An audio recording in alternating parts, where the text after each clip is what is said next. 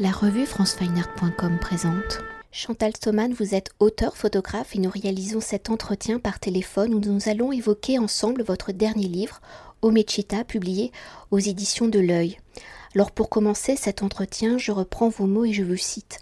Ome est une ville inconnue, inconnue au Japon, inconnue du tourisme. J'ai rencontré Ome par hasard une petite bourgade du nord-ouest de Tokyo qui fait immanquablement rejaillir les plus belles scènes des grands classiques du cinéma.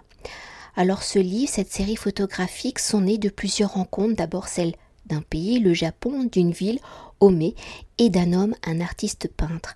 Alors dans un premier temps, pour évoquer le Japon, c'est en 2005, lors de votre premier séjour en tant que photographe de mode, fasciné par leur relation particulière des femmes japonaises à la mode et au luxe, que vous décidez de réaliser votre premier projet personnel, A Woman's Obsessions. Alors de cette première rencontre va naître une relation particulière à ce pays où vous y réaliserez plusieurs reportages et projets personnels. Alors avant d'évoquer Omé et son atmosphère particulière de votre regard de photographe, comment le Japon, son ambiance, ses paysages, sa culture, ses habitants, ses traditions, sa modernité vous ont-ils séduit, fasciné Comment cette relation s'est-elle instaurée pour que le Japon devienne le sujet de nombreux projets et pour dépasser ce regard de carte postale que l'on porte généralement sur le Japon photographiquement, comment avez-vous abordé, approché ce pays? J'ai fait mon premier voyage, comme vous l'avez précisé, début des années 2000, euh, précisément en 2004. Euh, J'avais une période un peu creuse dans mon activité de photographe de mode et j'ai décidé de partir à la découverte de ce pays dont on m'avait tant parlé et qui, et qui vraiment euh, éveillait ma curiosité. Donc j'ai un petit peu préparé mon voyage comme je le fais assez souvent quand euh, quand je pars dans un lieu que je connais pas, je cherche des contacts sur place, j'essaye de, de, de nouer des liens. Et j'ai très vite été fascinée par le Japon, principalement par Tokyo où j'ai démarré, euh, où j'ai atterri, mais euh, par euh, quelque chose qui me semblait comme une évidence. C'est-à-dire que je travaillais comme photographe de mode depuis des années et il y avait une certaine lassitude que j'éprouvais à l'égard de ce milieu. Tout d'un coup, en arrivant à Tokyo, en voyant toutes ces boutiques de luxe, toutes ces marques occidentales qui étaient représentées et qui émerveillaient les femmes japonaises, je me suis dit finalement l'aboutissement de tout ce travail que je fais de mode depuis des années, il est là dans la rue sur ces femmes qui consomment euh, des produits de luxe sans aucune limite. Et j'ai donc démarré ce projet Women's Obsession grâce notamment euh, à, au soutien euh, d'un groupe qui m'a qui m'a permis de financer ce projet et puis à l'Institut français qui m'a bien aidé pour mettre en route ce projet. Euh, le, le, le, projet Woman Obsession a, j'avoue, euh, connu un, un, un, certain succès. Il a été exposé euh, à Paris, euh, à Tokyo, à New York, à Bombay. Et quelque part, c'est ce projet qui m'a mis le pied à l'étrier pour démarrer d'autres projets qui ont suivi au Japon. Et aujourd'hui, ça fait 15 ans que je vais au Japon à peu près deux fois par an, quelquefois même davantage, et que ce pays a pris vraiment une place particulière dans tous mes projets, car c'est souvent là que je trouve l'inspiration de nouveaux projets. Alors après avoir évoqué donc le pays Japon, pouvez-vous peut-être nous faire découvrir la ville de Ome, une ville donc je le rappelle de la grande banlieue de Tokyo que vous parcourez pour la première fois en 2017, soit près de 13 ans après votre premier séjour au Japon. Alors comment avez-vous découvert cette ville de Ome Quelles étaient les circonstances et comment pourriez-vous définir Ome et sa particularité?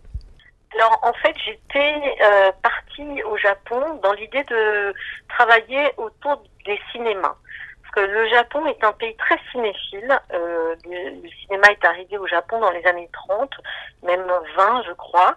Euh, et j'avais envie faire un sujet sur les cinémas. Je cherchais des salles de cinéma un peu anciennes à Tokyo et j'ai une amie euh, qui est guide fixeur à Tokyo et à qui j'ai posé la question et qui m'a répondu mais tu sais les Japonais détruisent beaucoup les bâtiments pour toutes sortes de raisons, la solidité, euh, les problèmes sismiques tu trouveras pas ce que tu cherches, mais laisse-moi regarder sur des blogs en japonais. Quelquefois, on peut trouver des infos que moi, je ne connais pas précisément. Et elle est revenue vers moi et elle m'a dit, il y a une petite ville qui s'appelle Ome, dont il est, il est précisé sur Internet que ce serait la ville du cinéma de l'ère Showa. Alors Showa, c'est, ce sont des périodes au Japon hein, qui correspondent à certaines décennies.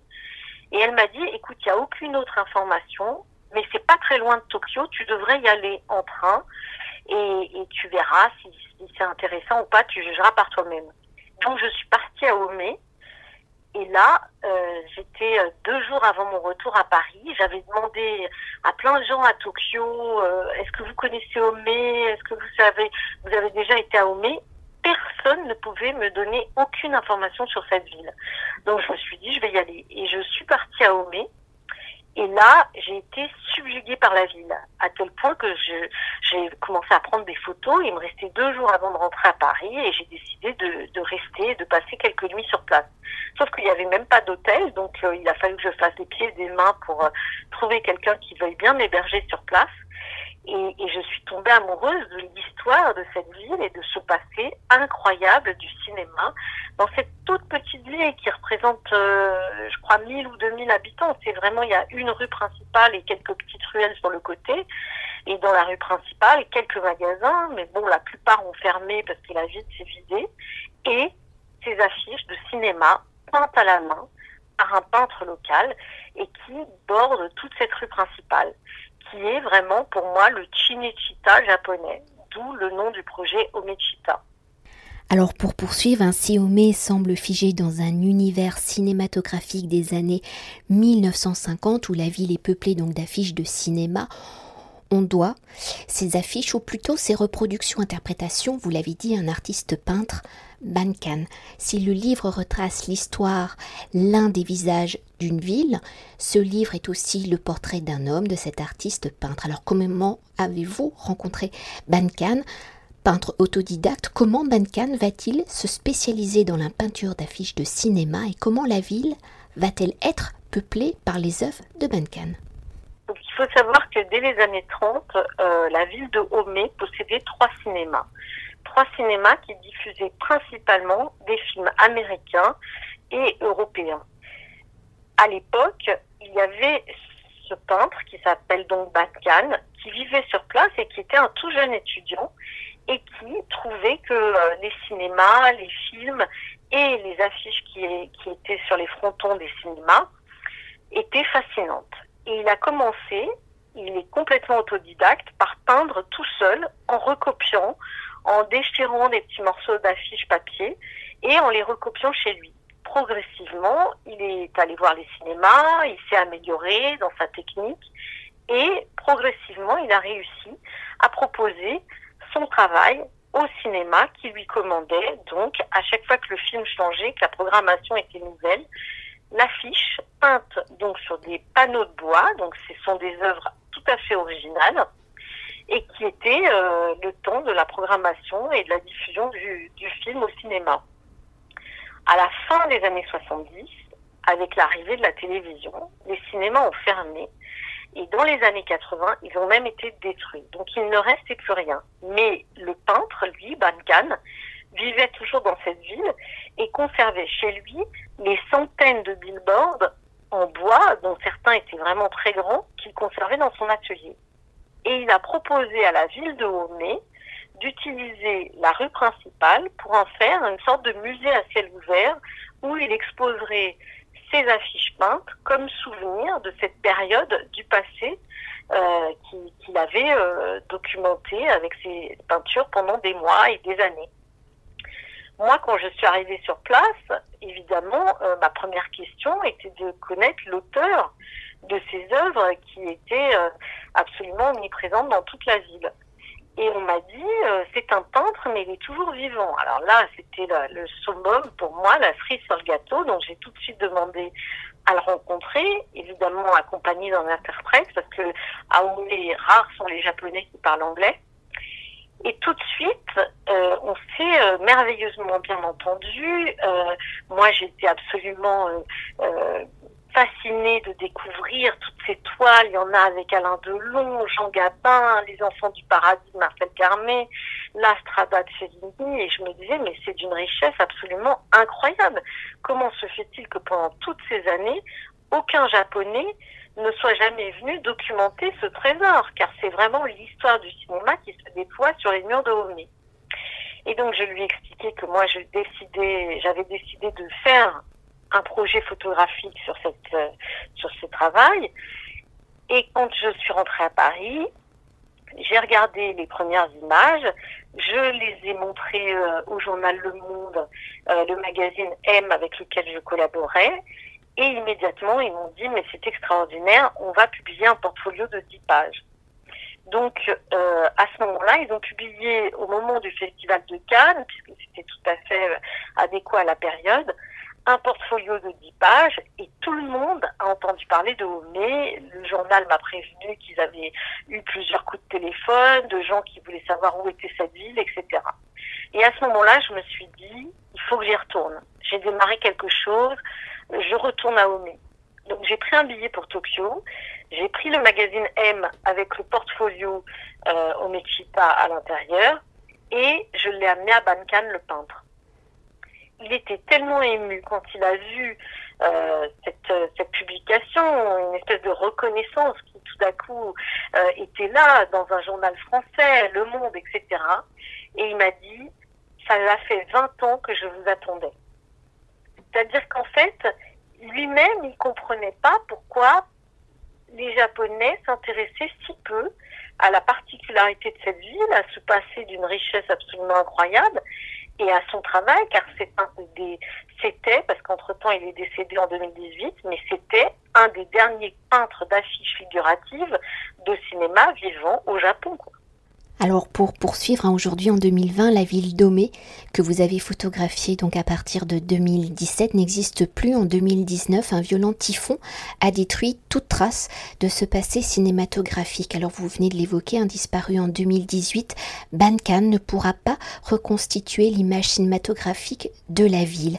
La photographie étant l'un des actes de la mémoire en 2020 à sa lecture, on peut lire, regarder ce livre, Omechita, comme un témoignage, une trace entre guillemets archéologique d'un lieu, d'un passé qui a été, d'un présent qui ne sera plus. Alors en construisant ce livre, et je viens d'apprendre qu'il y a aussi donc un film, comment avez-vous pensé à cet acte de mémoire, d'hommage, d'un récit comme la dernière image d'une ville, d'un passé glorieux? D'abord, c'est très joliment dit et vraiment, euh, je, suis touchée de, vos mots. Pour ma part, c'est le propre de la photographie. C'est-à-dire que je ne me considère absolument pas comme une photographe plasticienne. Je ne suis pas non plus une photographe documentaire, mais je pense que l'image photographique a un rôle de trace et de mémoire qui est essentiel. Et dans, dans la continuité de mon travail depuis des années, euh, c'est ce que je tente en tout cas de, de faire c'est par un hasard euh, euh, incroyable et, tragique que tout d'un coup, moi, l'étrangère de passage, je me retrouve être le témoin de ce passé. Et immédiatement, euh, quand j'ai su qu'il y avait eu un typhon, d'abord je suis retournée immédiatement au Japon pour pour voir l'ampleur des dégâts, mais surtout je, je me suis dit mais heureusement que j'ai entendu parler de cette ville avant. Et heureusement, j'ai fait toutes ces images. Immédiatement, j'ai proposé aux habitants euh, de faire quelque chose, de leur offrir les images pour qu'ils puissent euh, éventuellement les exposer d'une manière pour que ce passé ne disparaisse pas complètement, parce que j'ai senti que la, la, population était absolument attristée par, euh, par cette situation. Et je leur ai dit, je vais faire un livre. Et c'est à ce moment-là que j'ai entendu parler d'un prix qui s'appelle le prix du CNC pour une œuvre euh, littéraire ou littéraire ou en tout cas euh, publiée autour du cinéma. Et donc j'ai postulé pour pour ce prix avec le projet Omechita et j'ai gagné le prix. Donc, avec les éditions de l'œil, on a décidé de publier ce livre euh, dès qu'on a su vraiment que, que la ville, toute cette trace du passé avait disparu dans un, dans un temps euh, inimaginable, puisque j'ai découvert cette ville en 2017. Et donc le livre sort enfin maintenant euh, en librairie et je, je m'impatiente dès que la période de confinement euh, sera terminée d'amener et d'apporter en main propre aux habitants de Homé euh, cette trace de leur passé qui leur est si précieuse. Et euh, avant de poursuivre euh, mes questions euh, préparées, est-ce que vous pouvez nous dire quelques mots sur le film que vous avez pu finaliser pendant ce confinement par rapport au livre, aux photographies Comment vous avez... En fait, très vite, lorsque j'étais à Homé, et que je rencontrais la population d'Omé. Donc, comme je vous l'ai dit, hein, il faut imaginer une toute petite ville où il n'y a aucun étranger de passage. Donc, euh, en fait, j'ai été très vite repérée. Pour ceux qui me connaissent physiquement, c'est pas très difficile de repérer euh, mon physique par rapport à celui des Japonais. Et euh, en fait, les habitants venaient vers moi et me demandaient ce que je faisais et s'intéressaient et me racontaient surtout des histoires toute la génération qui a connu les cinémas et qui a vraiment découvert l'Occident à travers le cinéma. Parce qu'il faut savoir que à cette époque-là, le Japon était vraiment coupé de l'Occident et le cinéma, au-delà du divertissement, a vraiment joué un rôle euh, d'éducation. Il découvrait euh, l'Europe, comment on vivait, comment les femmes étaient aux États-Unis, euh, les westerns, les hommes qui montaient à cheval, etc., qui étaient évidemment très différents de leur culture. Et quand les gens me racontaient ce qu'ils ressentaient par rapport au cinéma, cette émotion incroyable, je me suis dit, bon, photographier c'est formidable, mais là, il faut que je recueille cette parole. Elle est absolument indispensable pour qu'on comprenne la force de ce, de ce lieu et de la force de, de ce que ces gens-là ont vécu avec le 7e art. Et très vite, je me suis dit, finalement, je vais passer de l'image fixe à l'image en mouvement parce que enregistrer juste le son, ça n'avait pas de sens. J'avais aussi envie de voir ces gens me montrer et me faire découvrir toutes leurs euh, toutes leurs archives et, tout leur, et m'ouvrir tous leurs souvenirs et puis les tickets de cinéma que certains ont gardés chez eux, euh, certains ont gardé les programmes parce qu'à ce moment-là les programmes étaient édités, publiés, etc. Et donc j'ai décidé de retourner filmer. Donc ça ça s'est fait assez rapidement. Et il y a eu une première étape qui a été un court métrage que j'ai réalisé d'une vingtaine de minutes, euh, produit par un monde meilleur. Et, je l'ai euh, présenté euh, d'abord au Japon, où j'ai exposé à la Fondation Hermès le projet photographique et le film était montré puisqu'ils ont une salle de cinéma. Et à ce moment-là, beaucoup de gens m'ont dit, mais on a envie de voir la suite, euh, vous devriez continuer, c'est passionnant, etc. Et tout d'un coup, le typhon est arrivé. Et à ce moment-là, je me suis dit, il faut faire un film plus long, il faut raconter la fin de cette histoire. Et donc, il y a quelques mois, euh, c'est arrivé euh, aux oreilles euh, de Ciné qui est une chaîne du groupe Canal et qui a trouvé le projet intéressant et a proposé de, de coproduire le film.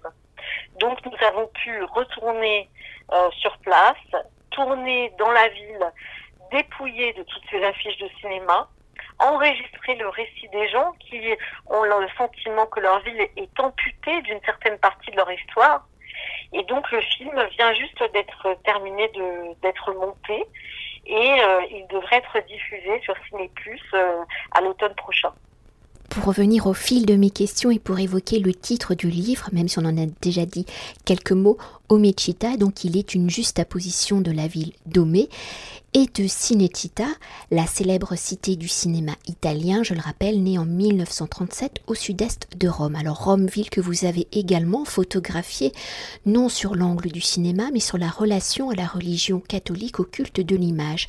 Alors peut-être dans ce rapport au culte à la culture de l'image, en photographiant Homé, comment avez-vous pensé la dimension photographique de la ville, du rapport au décor, au vrai, au faux, de la ville reconstituée? L'image dans l'image, c'est quelque chose de très inspirant. Quand c'était à Rome, euh, l'image catholique euh, dans mon image, évidemment, il y avait ce, rapport-là à, à deux, deux fenêtres qu'on ouvre dans une même photographie. Là, c'est l'image de la peinture de Bankan qui nous renvoie évidemment à une histoire du cinéma, tous ces films qui sont reproduits sur ces billboards et mon image de la ville. Alors, je trouvais que c'était tout à fait intéressant parce que les petites villes au Japon, alors souvent euh, les gens qui connaissent pas le Japon ont une image de Tokyo, la ville électrique, tous les panneaux publicitaires qui euh, clignotent, les milliers de gens dans la rue, le métro bondé, etc. Alors Ome, c'est à peu près tout l'opposé. Quand on croise deux personnes dans la même journée à Ome, c'est vraiment full. Euh, il n'y a pas beaucoup de magasins, il n'y a aucune enseigne qui clignote. On est vraiment dans la petite ville tout à fait typique japonaise. Et tous ces petits détails qu'il y a dans ces petites villes japonaises que les gens qui ont visité le Japon euh, reconnaîtront bien, qui sont euh, les petites pots de fleurs posées au sol dans la rue, euh, les petits détails des, des distributeurs automatiques de boissons, etc. Moi, j'ai souhaité non pas faire un inventaire de tous les panneaux peints par Bancan sur le cinéma, mais j'ai voulu raconter l'histoire du cinéma dans la ville de Homé. Donc surtout, ne pas euh, diminuer dans l'image la place euh, du côté euh, documentaire, entre guillemets, euh, d'une petite ville japonaise. Et en ça, c'était toujours intéressant de visualiser le contexte. Euh, de comprendre euh, comment un billboard qui fait 6 euh, mètres sur 4, qui représente Station et Termini, qui est un, film absolument incroyable qui se passe à la gare de Rome, et qui se trouve sur la grille d'un petit parc d'enfants où les enfants viennent jouer à, la sortie de l'école. Donc il y a toujours cet aspect de, la confrontation d'un contexte avec un sujet qui m'intéresse et qui est quelque chose qui fait fil euh, de tous mes projets, en tout cas que je tente de, de, faire fil dans mes projets. Et pour euh, conclure notre entretien, une dernière question sur la structure du livre, je le rappelle, publié aux éditions de l'œil. Alors si Omechita est le témoignage d'un passé révolu, il est aussi une déambulation dans la ville. Alors comment avez-vous pensé justement la structure du livre au fil des pages? Comment avez-vous construit cette promenade visuelle? Est-elle comme un travelling dans la ville Alors c'est exactement ça. C'est vraiment l'idée, c'était vraiment de faire un travelling dans cette rue. À part quelques exceptions, vraiment les images euh, se suivent comme elles se suivaient euh, lorsqu'elles étaient exposées dans la ville. Euh, j'ai eu envie de rendre hommage à cette promenade.